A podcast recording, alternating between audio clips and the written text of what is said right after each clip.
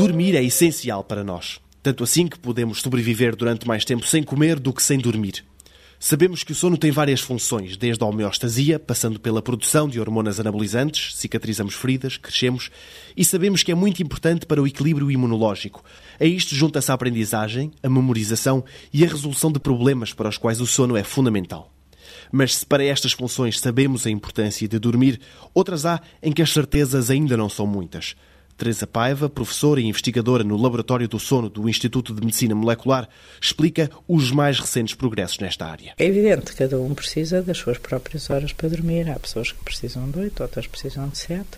Raras precisam de menos e raras precisam de mais. O cérebro faz duas coisas quando dormimos. Isso é já uma explicação mais neurofisiológica.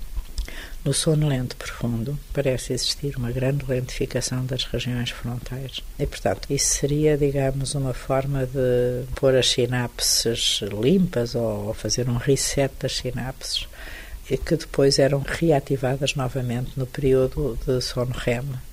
O sono é sempre uma alternância entre uma lentificação e torna-se rápido, lento, rápido, lento, rápido. Ou, quer dizer, com períodos, mas é assim. E nesse sentido, a parte inicial do sono é essencial para esse reajuste sináptico que no fundo permite, nós não nos podemos lembrar de tudo, temos que esquecer alguma coisa para nos lembrarmos do que é preciso, é? E a parte do sono lento profundo, em que nós ficamos meio apardalados, não conseguimos dizer nada de jeito, mas que teria esse efeito de pôr as sinapses a zero, porque de facto ficava tudo tão lento, tão lento, tão lento, que aquilo limpava tudo. E isso é a ideia que existe atualmente. Há uma forte investigação neste campo. As funções da privação de sono, das funções de sono, isso, enfim, são relativamente seguras.